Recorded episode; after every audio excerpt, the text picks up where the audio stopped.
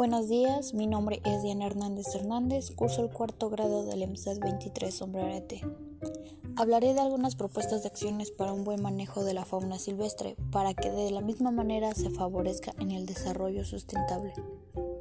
Los individuos, para el caso de la fauna, se alimentan y resguardan bajo las condiciones naturales y ocasionalmente pueden realizar prácticas de manejo como proporcionar alimento, agua, combate de incendios, recolectar de semillas, selección de plantas, madres, etc. El manejo de las acciones de fauna silvestre tiene un alineamiento intencional y continuo. Número 1. El hacha es representativa de métodos y técnicas usadas para manejar la vegetación maderable, como también actualmente el ganado se puede usar como pastos locales preferidos. Se consumieron una herramienta para manipular y mejorar el hábitat de la fauna silvestre y la diversidad de plantas. Esto se logra a través de control de cantidad de pastoreo y la propagación de rotación de periodos de descanso para permitir que los pastizales estén libres de pastado por ganado doméstico durante el tiempo específico del año.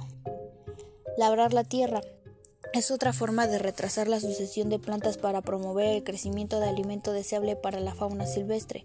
Forbes.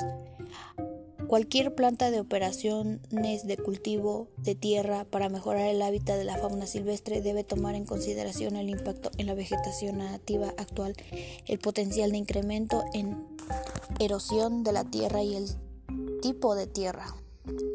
El fuego natural y provocado juega un rol integral en la evolución de las comunidades de plantas. Es preferible el uso de fuegos en temporada fría durante los meses del invierno y también de la primavera para minimizar el impacto en las especies de vida silvestre y el hábitat de nidos. Criticó para las aves.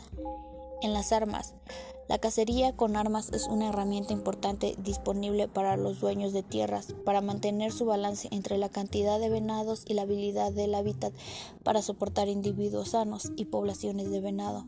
Los ingresos por cacería son también un incentivo para los dueños de tierras y para proveer y manejar el hábitat de buena calidad para venados y otras especies animales.